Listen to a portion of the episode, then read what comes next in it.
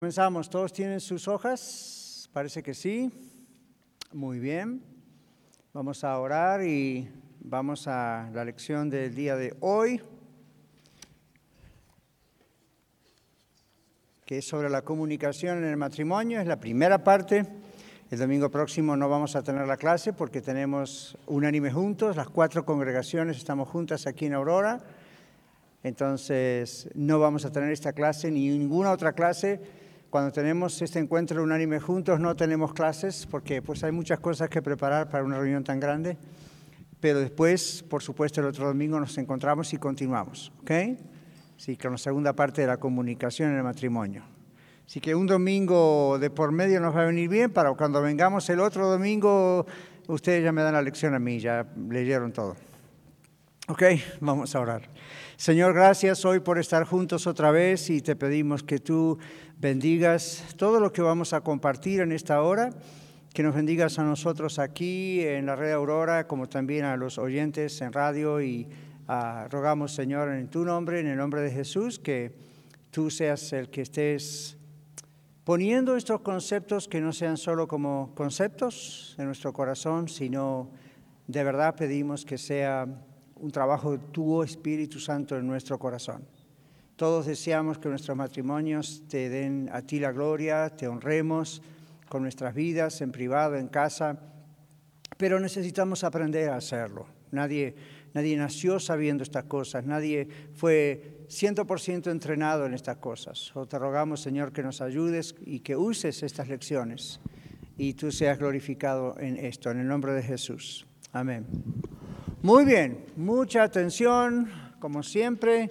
Y allí en la página, ah, como ven, vamos a tener dos textos en el Salmo 34, 13 y 14. Recuerden que esto no es un sermón, no es un mensaje propiamente dicho, sino que es una lección.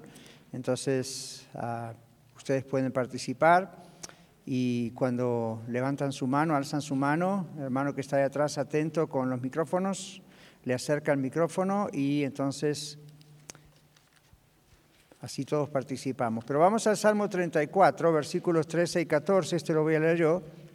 Después uno de ustedes puede leer Efesios 4, 29. Salmo 34, 13 y 14. ¿Está Kevin por ahí? Do you hear what I hear? Okay. Salmo 34, 13 dice,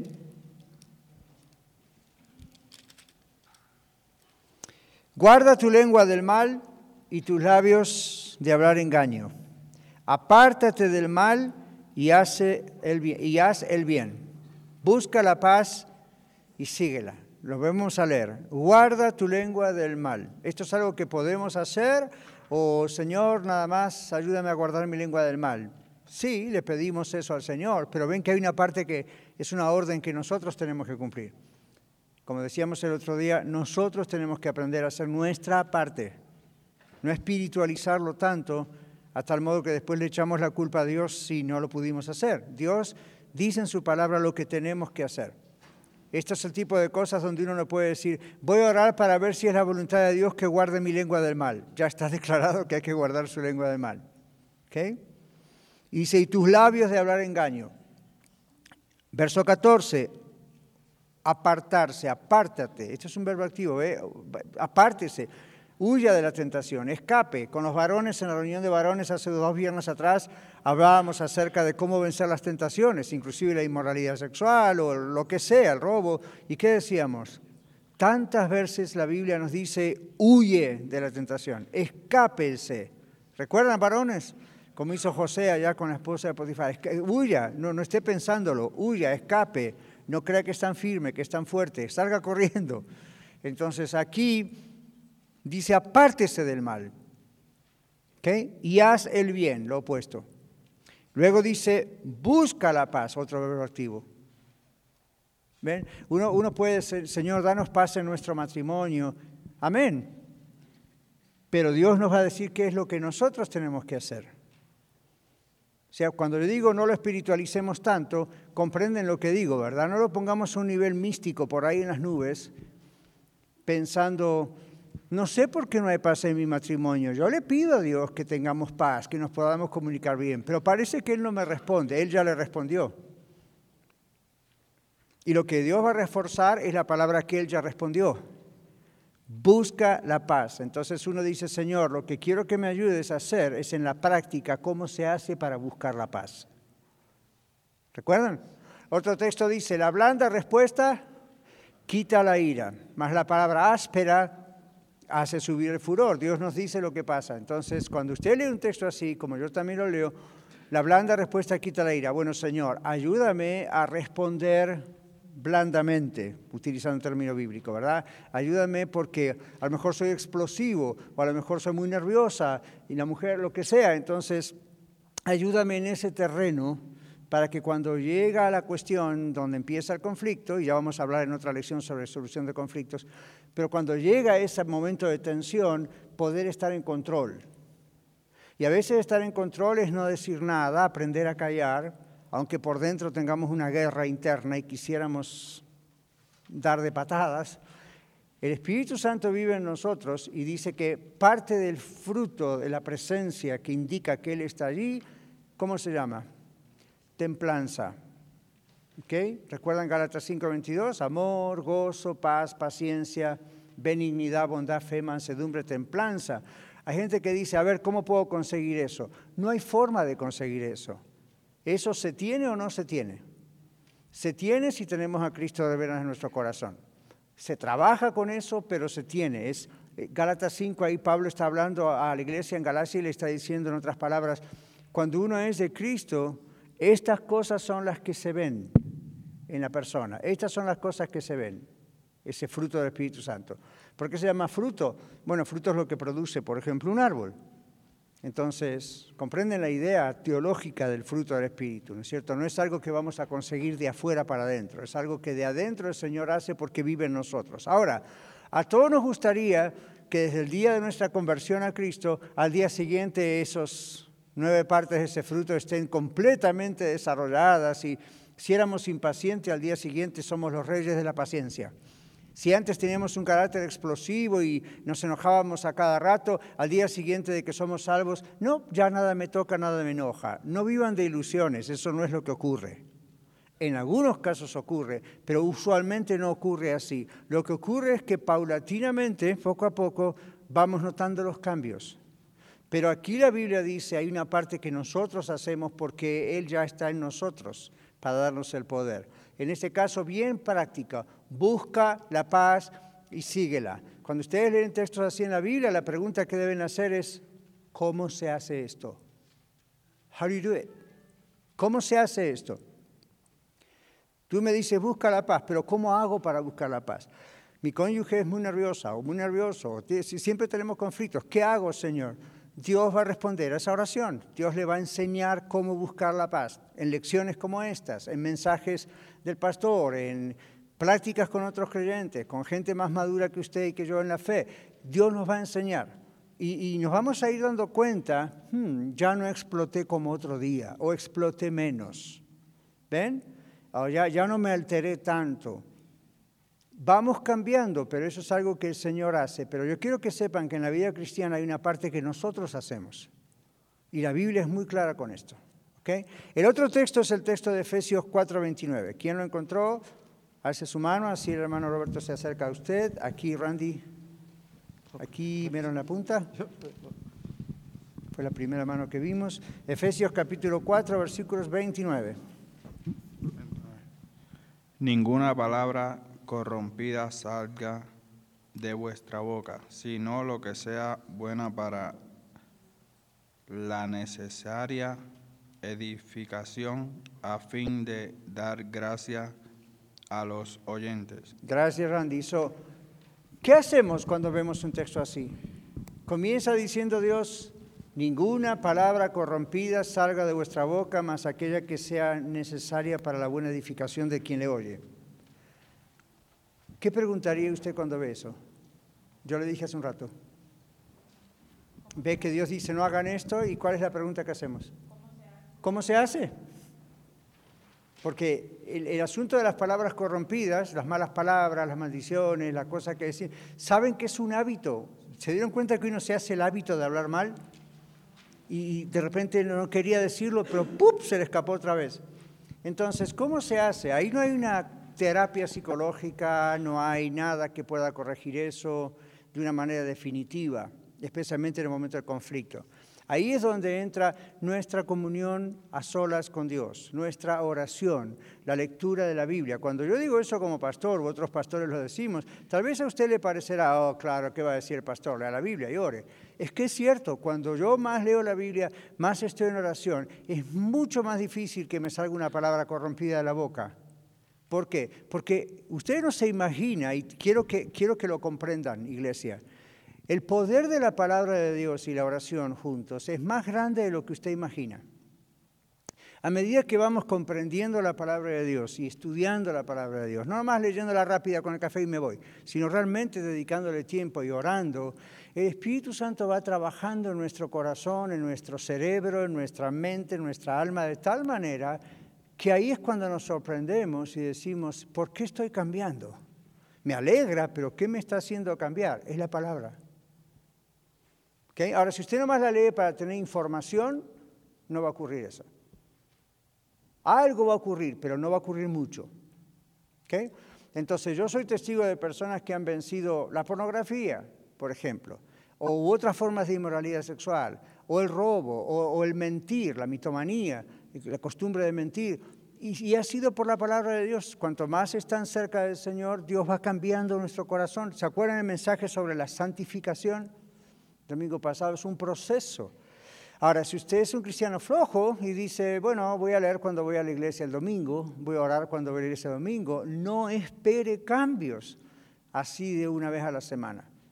Sí que Dios tiene poder para hacerlo, pero no espere cambios así si durante los días de la semana no le echa ganas.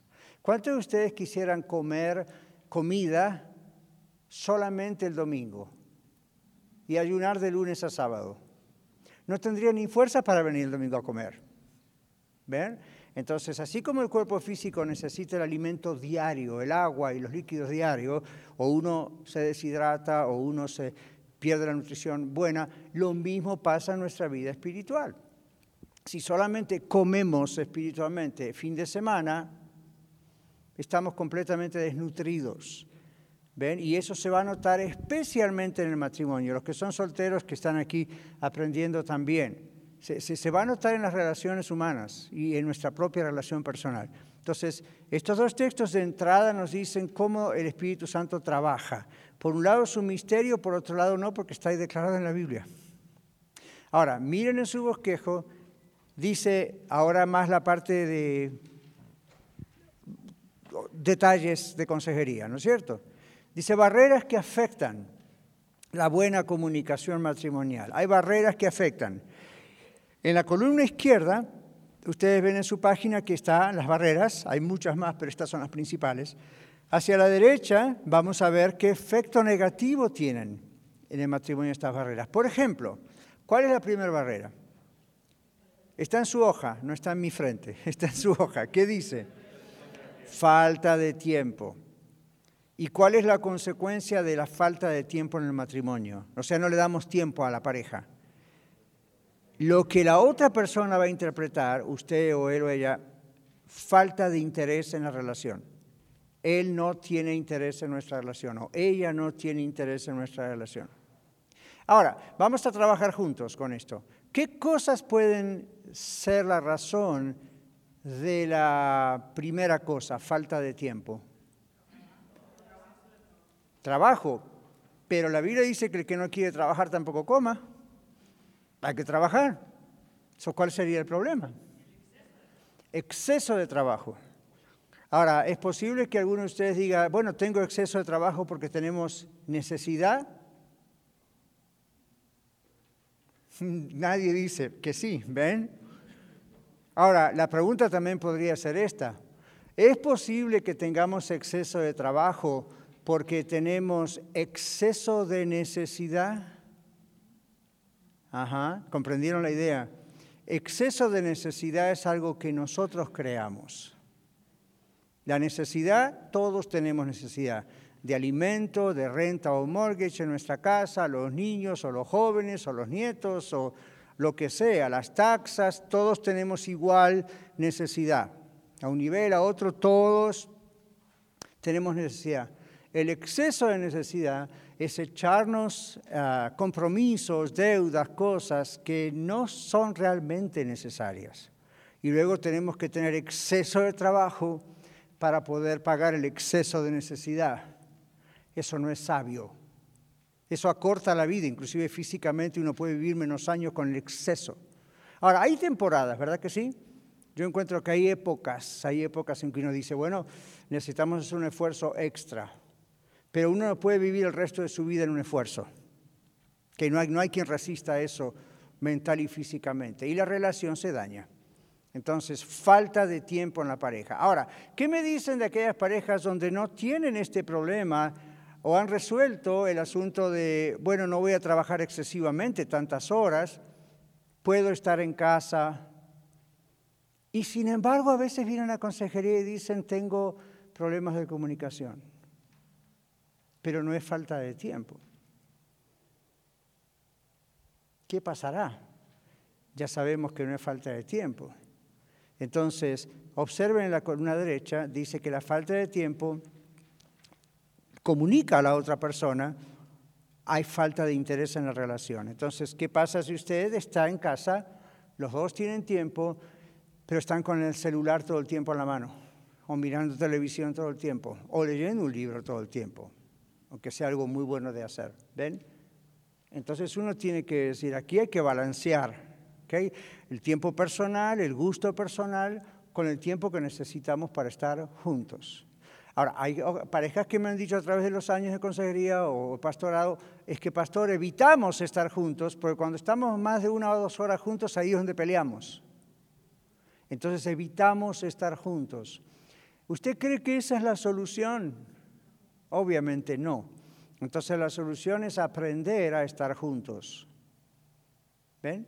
Entonces, ah, una buena cosa es interesarse por la otra persona. No solamente cómo te fue en el trabajo, cómo te fue en la casa, cómo te fue, ir más adentro. Porque las parejas a veces dicen, no quieren hablar, ¿verdad? Entonces, ¿qué dicen? Bien, mal, y no entrar en detalles. Entonces, uh, pídale a Dios sabiduría para saber cómo entablar un diálogo. Ahora, esto va a ser paso a paso. ¿Ok? Esto es como si yo fuera médico y les diría, tiene que rebajar 20 libras, pero no las va a bajar mañana. Tiene que ir paso a paso. En este caso lo mismo, vaya paso a paso. No salga hoy de esta clase y entonces esta tarde, a ver, sentémonos, tenemos dos horas, vamos a hablar. Nunca hablamos y ahora dos horas van a ser una eternidad. Es demasiado para, para uno que no, está acostumbrado a comunicarse. Entonces, de a poquito, pero vaya dando pasos de baby, pero vaya creciendo como los babies en este área, ¿sí? ¿Cuál es la siguiente barrera? ¿Qué dice allí? Manipulación. Ahora, la manipulación aleja a su esposo o esposa, a su cónyuge, le aleja de usted, le aleja. ¿Por qué? Nadie responde bien a la manipulación, ni usted, ni yo, ni nadie. Ahora, quiero que alguien tome el micrófono y brevemente me explique cómo entiende la palabra manipulación. A ver, ¿quién se anima? No estoy pidiendo una, definición del diccionario, no la busque en Google y esas cosas. Google sabe todo menos lo que no sabe, ¿no es cierto? Entonces, hermano, aquí por favor, Miguel tiene una definición personal de qué es manipular. La manipulación es cuando uno tiene el control de la otra persona, Ajá. del matrimonio. Controlar a otra persona. ¿De dónde creen que viene la palabra manipular?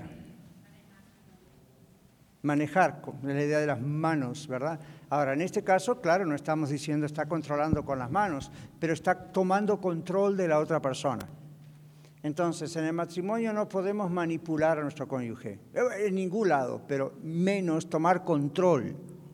Deme algún ejemplo de manipulación, a ver si lo entendemos bien. Juan Cordero. Está esperando el micrófono. Ahí está. Por ejemplo, hoy voy a llegar tarde del trabajo.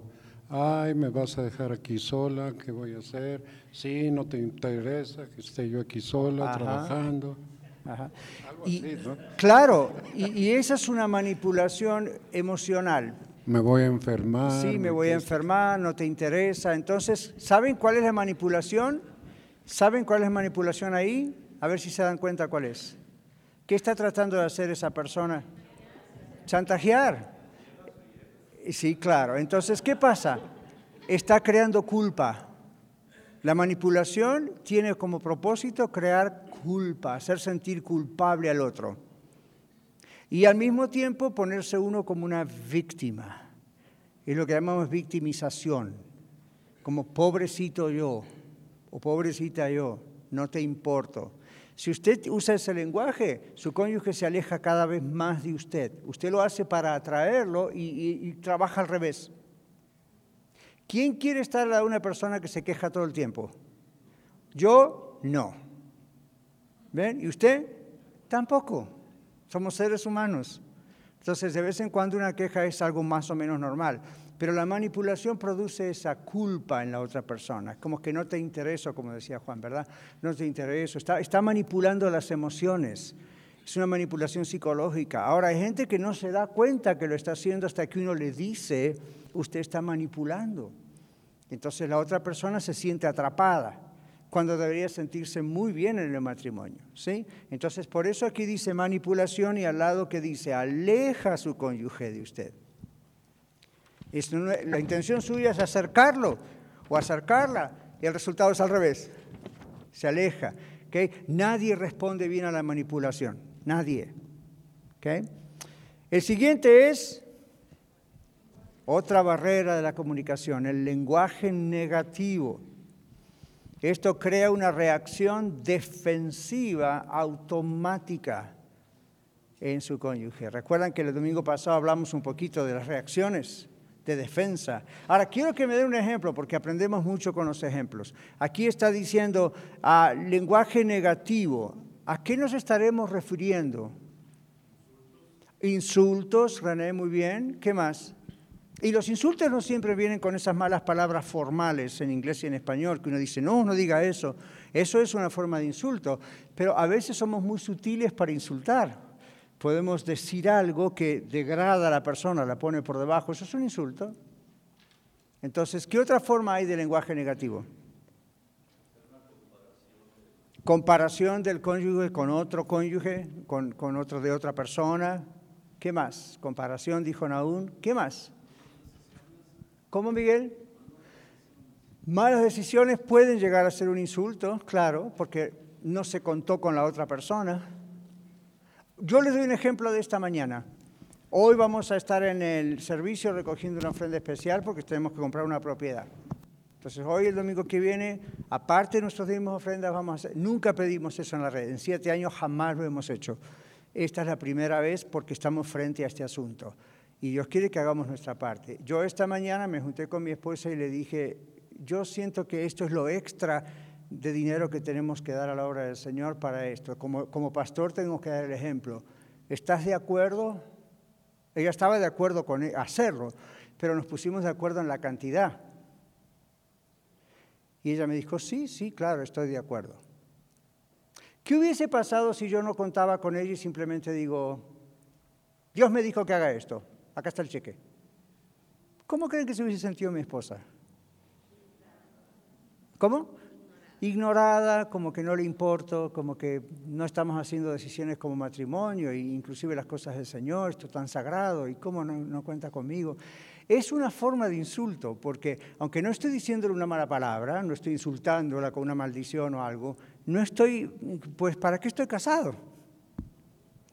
Cuando lleguemos al tema de las finanzas, en un par de domingos más o tres, no me acuerdo, cuando hablemos en la comunicación aparte de la finanza, yo les voy a decir algo duro que a veces digo a las parejas, pero que, you tenemos que hablar claramente aquí, somos adultos y es una iglesia. Yo les digo, así que mi dinero es tuyo y tu dinero es, o mi dinero es mío y tu dinero es tuyo, no queremos compartir el dinero porque los dos trabajamos o uno de los dos trabaja, pero mi dinero es mi dinero, tu dinero es tu dinero, así que no quieren compartir nada, pero comparten la cama.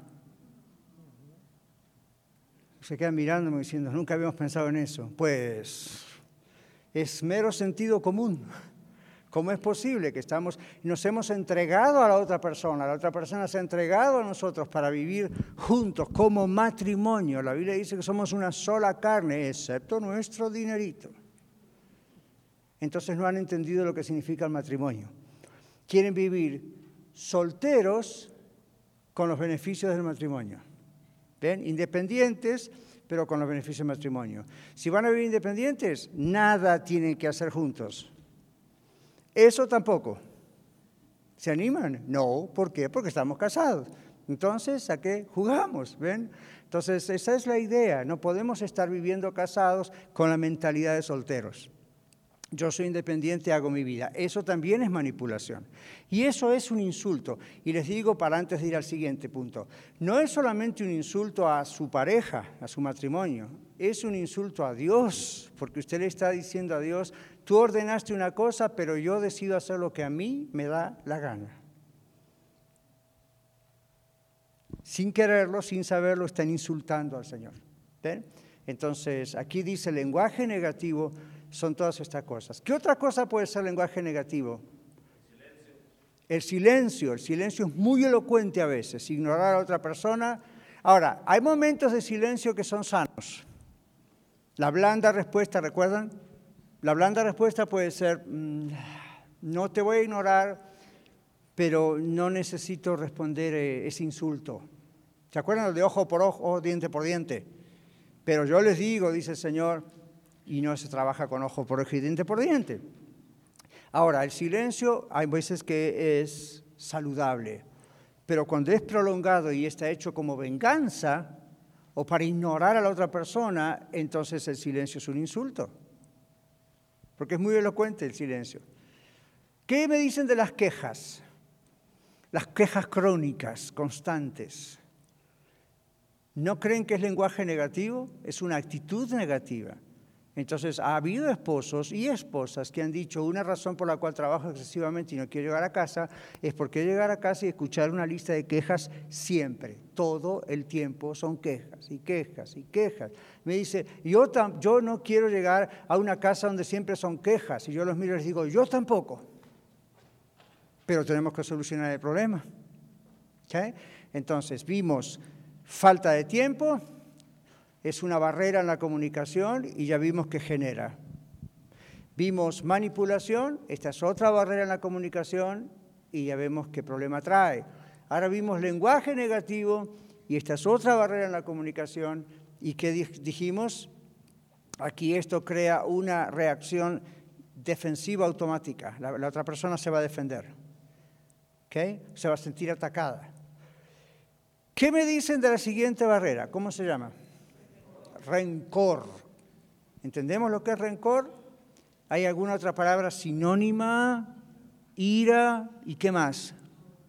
Orgullo, odio. El rencor es una forma de odio. ¿Qué? Me hiciste esto, me hice lo otro, dice la pareja, y no te puedo perdonar. Ahora, si, Cristo nos perdona, si Dios nos perdona a nosotros en Cristo, ¿quiénes somos para no perdonar a alguien en la tierra? Entonces cuando la gente dice, ah, pero si usted supiera lo que él me hizo, lo que ella me hizo, y yo digo, ya sé, me lo está diciendo, pero usted sabe lo que usted le hizo al Señor. Entonces ahí empiezan los argumentos. Bueno, yo nunca maté a nadie, no soy una mala persona. La Biblia dice, todos pecamos. Y delante de Dios es tan pecador un niño que está empezando a comprender lo que es pecado que un malhechor que está en una cárcel para siempre aquí en Colorado. O uno que está en... murió, ahí murió la relación, entonces con Dios. Entonces uno dice, todos somos pecadores, todos tenemos problemas. Entonces ah, la Biblia dice, el que no ama a su hermano no conoce a Dios. Punto. Y luego dice, porque Dios es amor. El que no ama a su hermano, en este caso al cónyuge también, no conoce a Dios. Dice que conoce a Dios, va a la iglesia, hace todo esto, pero en realidad Dios dice yo no lo conozco. ¿Por qué? Porque Dios es amor. Entonces, si la persona conoce a Dios, Dios pone en el corazón de uno amor suficiente como para perdonar las ofensas que me han hecho. ¿Está claro? Ahora, Uno de estos días vamos a hablar y qué hacemos si la ofensa es de X tipo. ¿Seguimos adelante o no con la relación? Ese es tema para otro día. Pero lo que la Biblia dice es eso. Entonces el rencor es algo que siempre los va a dividir como pareja. Y si usted dice, pastor, la solución es divorciarme porque no puedo perdonarla o no puedo perdonarlo, usted se va a llevar ese rencor en su vida así como la piel. ¿Se puede sacar la piel de encima? No. Entonces, aun si se divorcia y el futuro dice, decido casarme con otra persona, el rencor lo va a perseguir por todos lados, como la piel, no se la puede sacar de encima. Y le aseguro que la próxima relación va a terminar en divorcio o va a terminar en problemas y eternamente problemas, porque el problema ya no es la pareja, el problema es usted, es su rencor, es su orgullo, es su vez el yo. Entonces, el, Señor quiere cambiar eso, el Señor quiere que nos rindamos completamente a Él. Si queremos ser felices en ese área del matrimonio, eso tiene que acabarse. ¿Okay? Entonces, rencor, dice aquí en la columna derecha, es una forma de orgullo que disfrazado. Mucha gente que es rencorosa no se da cuenta que el problema adentro es pecado, pero es el pecado del orgullo y está disfrazado, con otras palabras. Y entonces, ¿qué dice después allí? Produce una pared divisoria. Aunque vivan juntos por 100 años, no va a haber felicidad en ese matrimonio. Siempre, siempre va a estar ese problema del rencor. Produce defensiva, eh, relación defensiva porque la otra persona siempre está escuchando, recuerda lo que me hiciste, recuerda lo que me hiciste, recuerda lo que me hiciste, recuerda lo que me hiciste. Y hay un texto en el libro de Proverbios que dice que la mujer puso el ejemplo de la mujer en ese caso, que es así, es como una gotera constante. ¿Han estado alguna vez en esos lugares donde usted escucha tac, tac, tac, tac, tac, tac, y no lo pueden parar?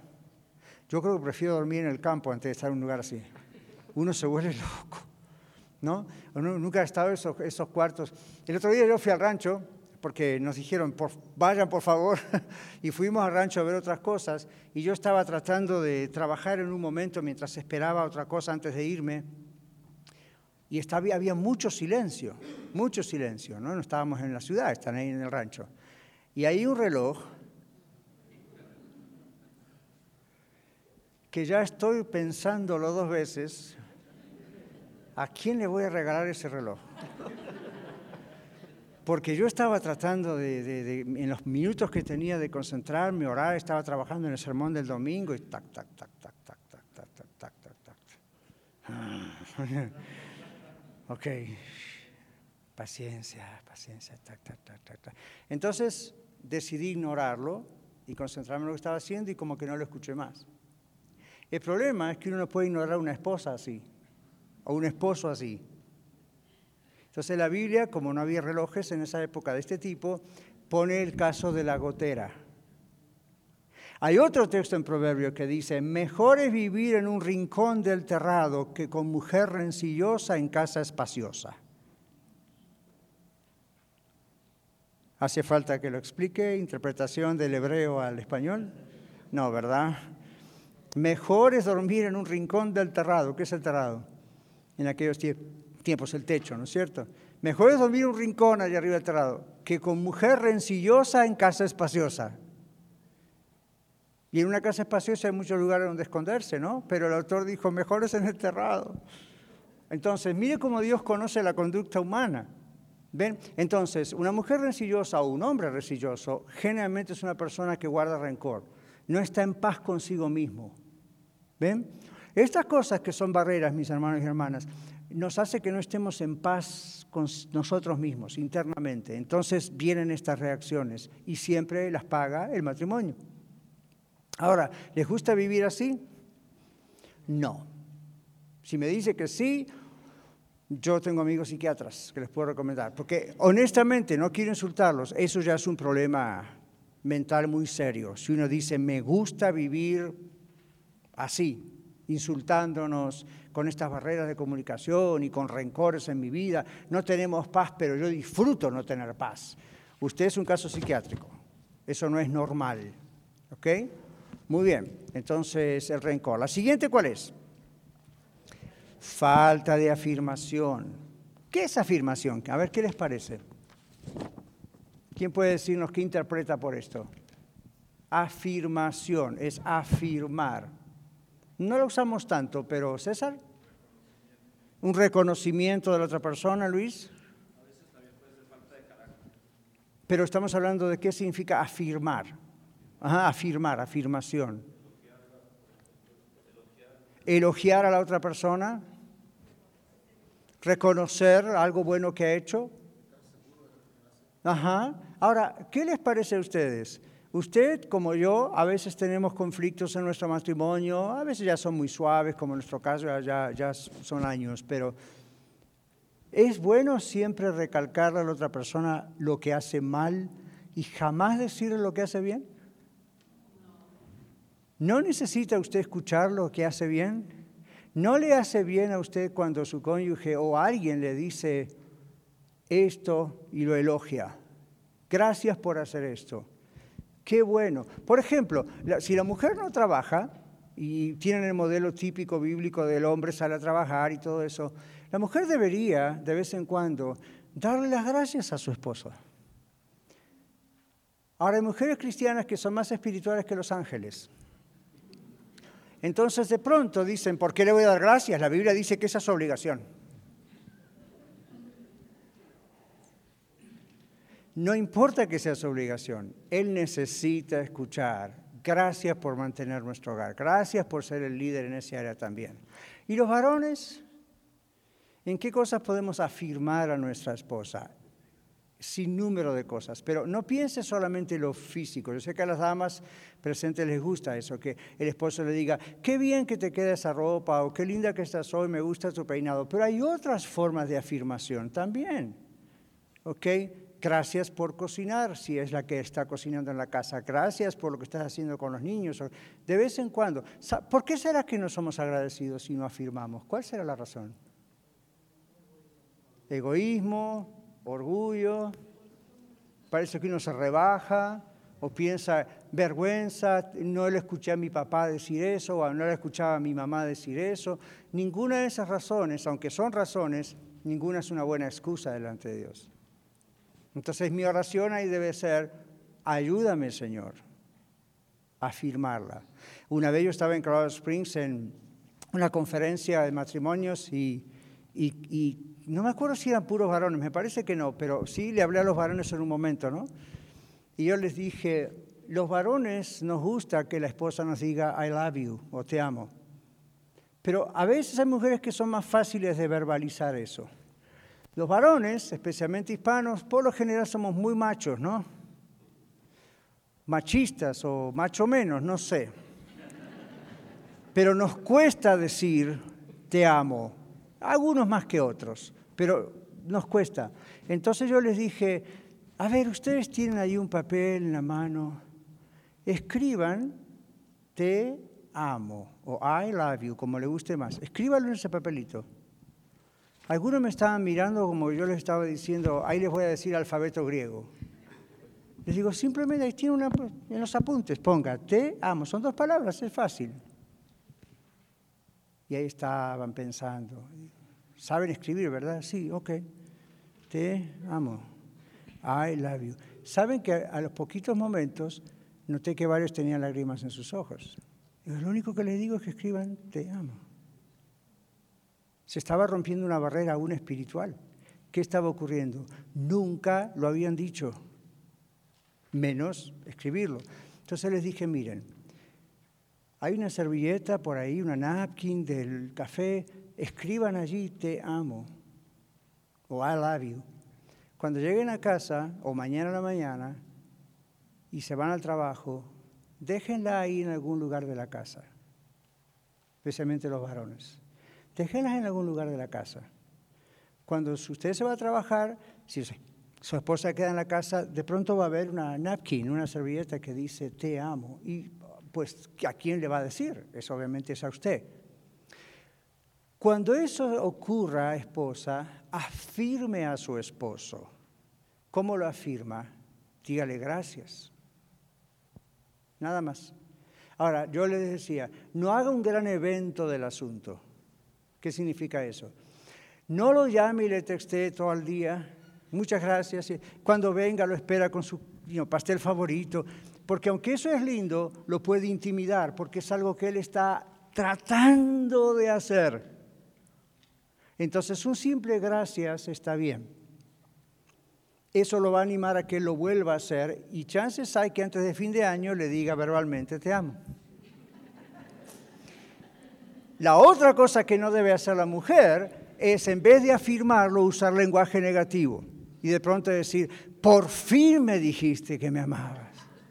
Pero no me lo podrías haber dicho. ¿Qué es eso de ponerlo en una servilleta? ¿A qué conferencia fuiste? Quizás te limpiaste la boca con esta servilleta. Hay mujeres que son así, ¿recuerdan? La mujer rencillosa, casa espaciosa, están así. Entonces, ese hombre dice, ¿para qué fui a la conferencia? ¿Para qué le pedí a Dios ayuda? Si me fue peor. La mujer sabia sabe cómo captar los intentos de su esposo de cambiar. ¿De acuerdo? Y lo mismo ocurre al revés. Que el esposo a veces hace intentos hay mujeres que no reaccionan. Ok, paciencia, paso a paso. Nadie aprende de golpe todo. ¿okay? Usted no aprendió español o inglés en un solo día. Todavía estamos batallando con el idioma. Así que imagínese. Entonces, estas cosas también son así. La siguiente cosa es entonces romper el rencor. La siguiente es falta de afirmación. Como dijimos, si su su cónyuge necesita saber que no todo lo que hace está mal también necesita escuchar qué cosas hace bien y, agradecerle. Y esto va para marido y mujer, ambos. El último, ahí dice que... Ahora, ¿cuántos de, ¿cuántos de ustedes nunca tuvieron una herida emocional? Jamás en su vida, nadie, ni sus padres, ni amigos, ni hermanos, nadie. Ustedes nunca, ustedes no saben de qué estamos hablando. ¿Qué es una herida emocional, pastor? Yo no sé qué es eso. ¿Alguno? Todos sufrimos, ¿verdad que sí? desde niños, adolescentes, jóvenes, por quien haya sido, todos tenemos heridas emocionales. Yo les conté parte de un testimonio el domingo pasado de bullying, ¿recuerda? Eso fue una herida emocional para mí. Si no se hubiese sanado, hoy seguiría el problema. ¿Ve? Entonces tiene que sanar eso. Ahora, observen cómo afecta eso a la comunicación en el matrimonio. Heridas no sanadas. ¿Qué dice? ¿Cuál es el efecto negativo? El dolor de una herida no sanada, el dolor de una herida no sanada aumenta con el tiempo. Nunca hagan caso a lo que nacimos muchos de nosotros escuchando, ¿verdad? En, muchos lugares. El tiempo sana las heridas. ¿Alguien escuchó eso alguna vez? Eso es una de las mentiras más grandes que yo he escuchado en mi vida. El tiempo no sana las heridas. El tiempo no la sana, no es como una cicatriz en la piel después de una operación o una cortada y con el tiempo el cuerpo hace su proceso. El asunto es que las emociones no trabajan así, no hacen ese proceso. Cuando hay heridas, si no son sanadas, aumentan con el tiempo. Uno puede ponerles, todos saben lo que es un analgésico, ¿verdad? O lo que es un, como, como si uno se tomara también un Tylenol, un ibuprofen y dice, bueno, se me fue el dolor o si es una herida en la piel, hay, ungüentos, hay cremas, ¿no es cierto? Entonces dice, bueno, ya no se ve tanto. Pero eso no significa que la herida no está. ¿Verdad?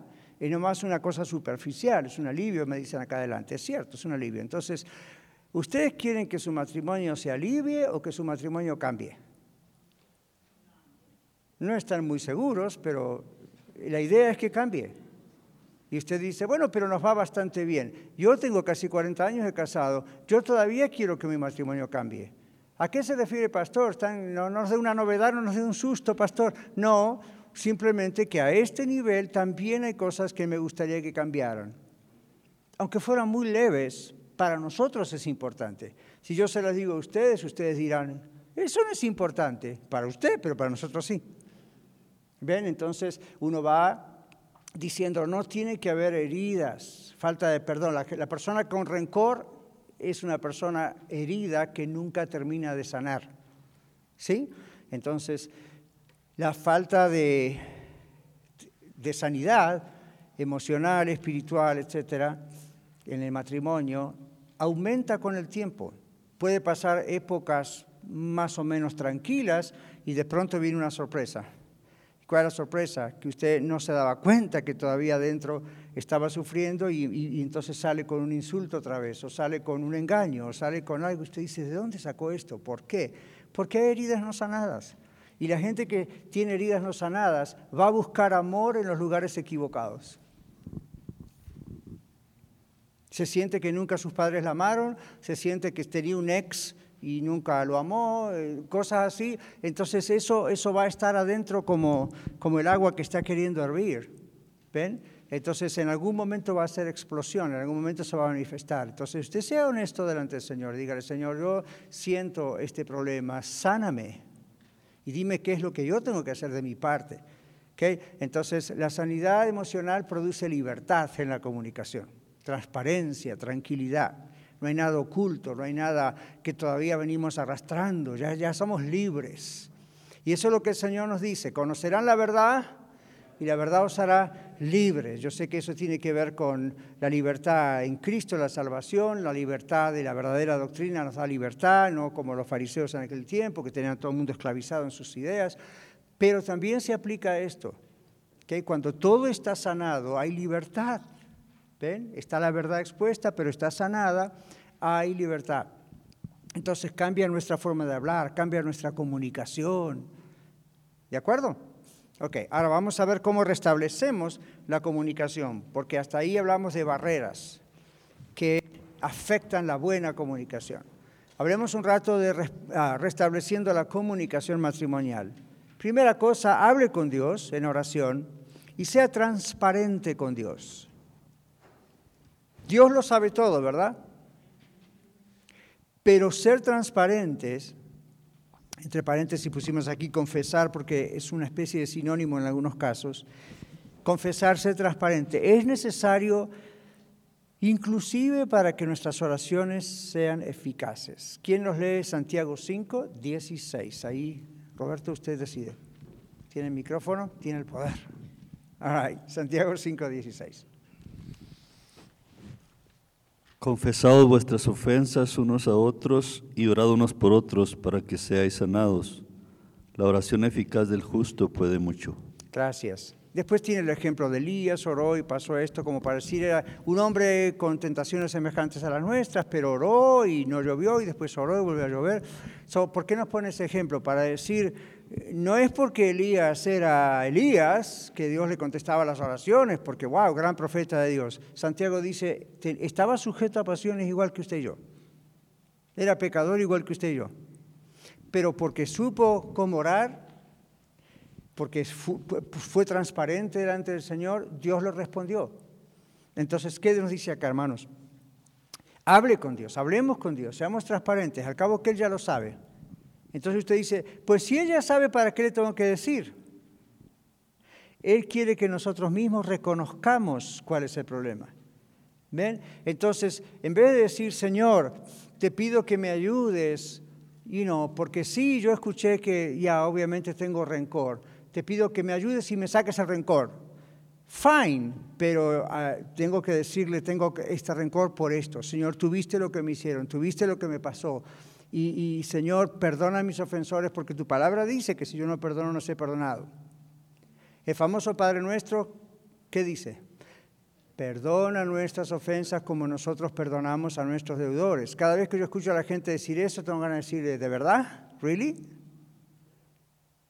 Si usted le está pidiendo al Señor que le perdone como usted perdona, Dios no le va a perdonar, porque usted tampoco perdona.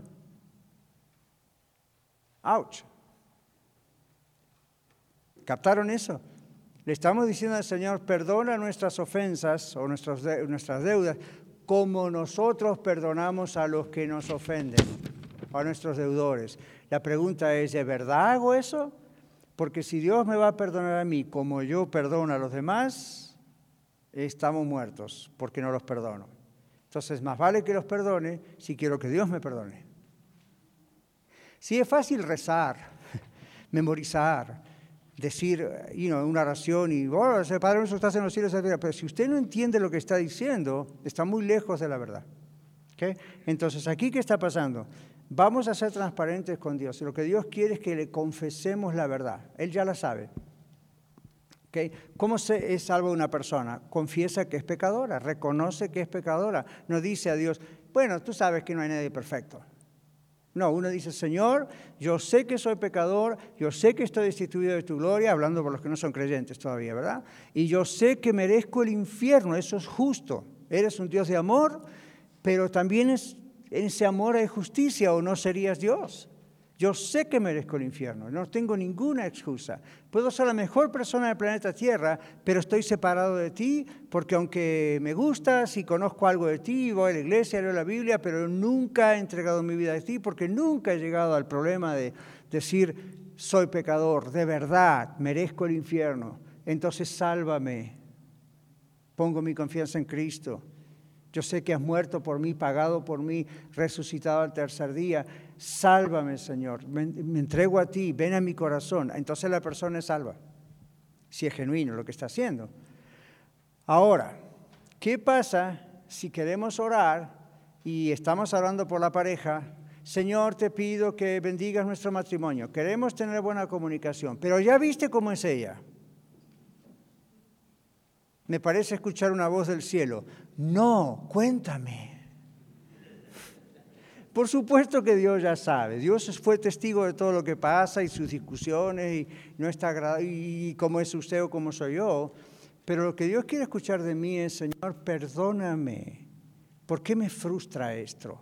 Perdóname, me frustra, si, si este es el caso, ¿verdad? Me frustra mi esposa, me frustra mi esposo, dice la dama. ¿Qué pasa? ¿Qué hay? ¿Qué, hay dentro mío? Trae a la superficie lo que hay dentro mío. ¿Hay alguna raíz de amargura, como dice el libro de Hebreos?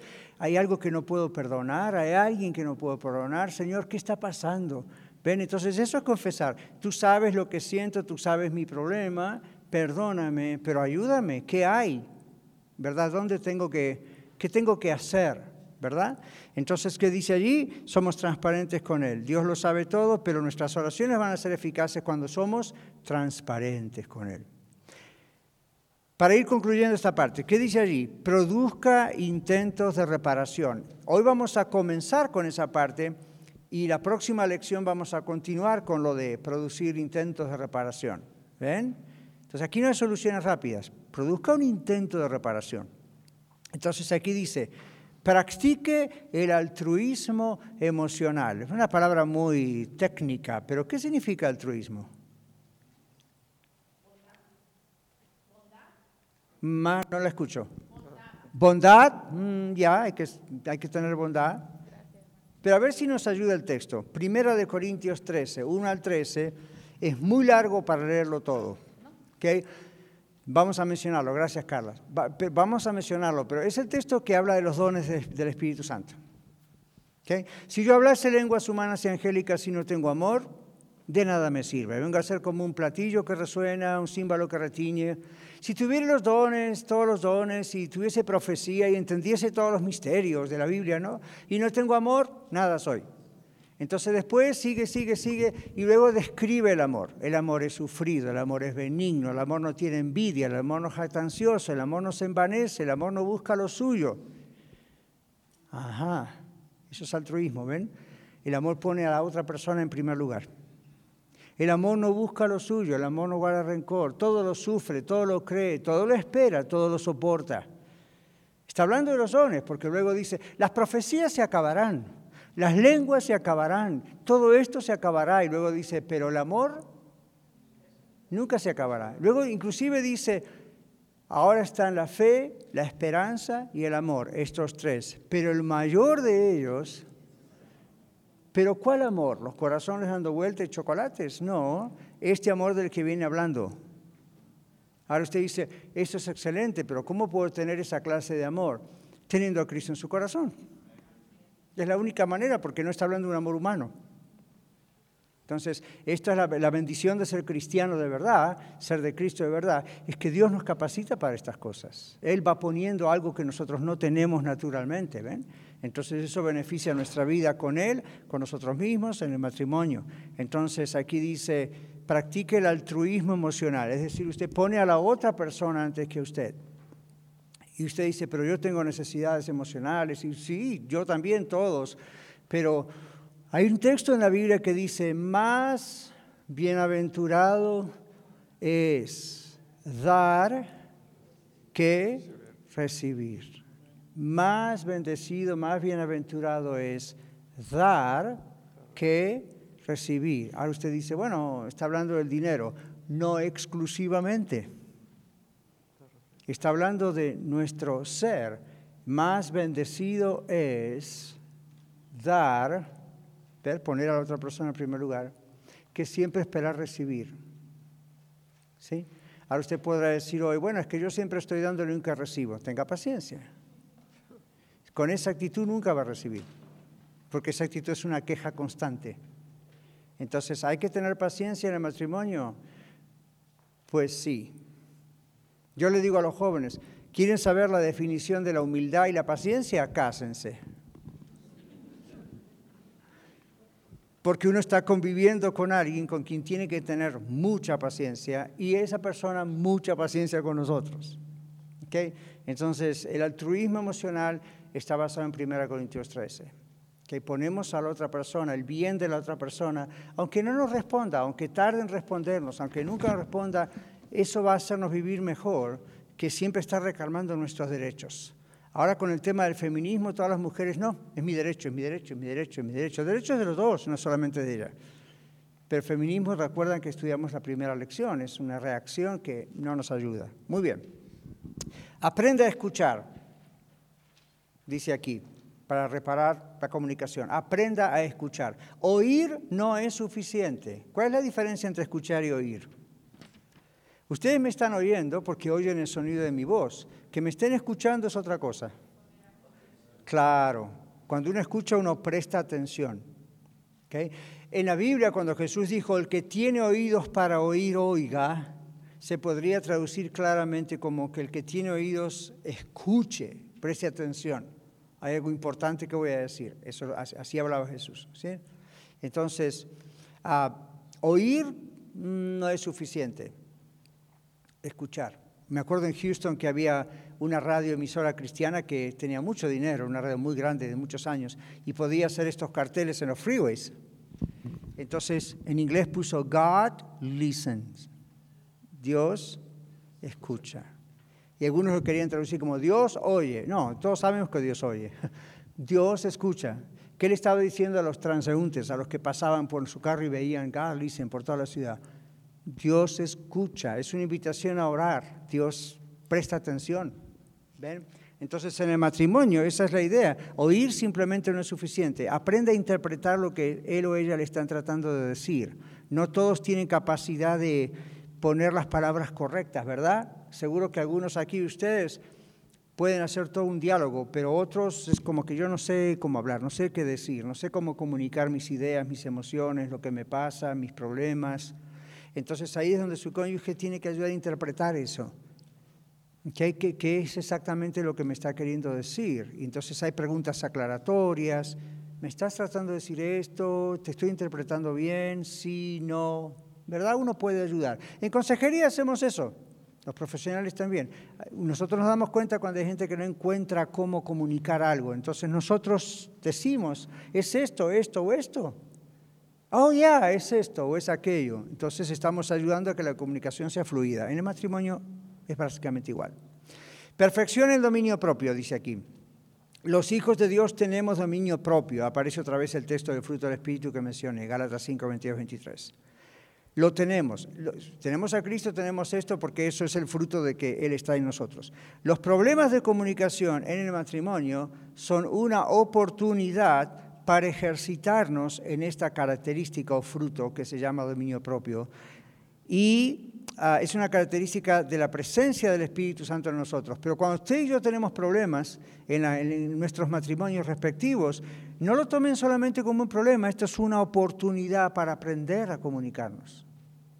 No lo tomen como otra vez lo mismo, ya no ganamos nada. Ok, un momento, esto es diferente o esto es lo mismo, pero esta es otra oportunidad. ¿Qué dice al final? No se ponga a la defensiva. Su cónyuge no es su enemigo. No le está atacando. A veces sí, pero recuerdan lo que dijimos el otro día, no nos pongamos a la defensiva. Ok, tenemos un par de minutos. Preguntas, aclaraciones, comentarios. testimonios, experiencias. ¿Quiere leer un libro de su matrimonio? No hay tiempo en dos minutos. ¿Les ayudan estos conceptos? No les digo, queden bien conmigo. ¿De veras ayuda? ¿Es práctico? ¿Sí? Ya vamos en la cuarta clase. ¿Han hablado de esto a veces en su casa? ¿En el carro? ¿Ok? No, aquí están juntos de nuevo, o sea que tan mal no les fue. Ok, recuerden que la semana que viene no vamos a tener nosotros aquí la clase, en la radio sí, pero eh, no vamos a tener acá esta clase porque tenemos un anime juntos, las cuatro congregaciones estamos juntas acá y hay mucho que preparar, entonces no tenemos las clases de acá ni de niños de nada, venimos derecho antes de la una al servicio. Pero el siguiente domingo, o sea, el otro, sí nos encontramos otra vez aquí. Okay, no se olviden, tienen, los folders o la carpeta, sigan trayéndolas, vamos a ir agregándole material, inclusive extra, de lo que ustedes tienen en sus manos. Okay, porque hay mucho, mucho escrito sobre esto que yo he escrito. Entonces les voy, a, les voy ir agregando cosas que no alcanzan en una hora de decir. ¿De acuerdo? Muy bien, gracias a todos por participar. Nos encontramos en la próxima.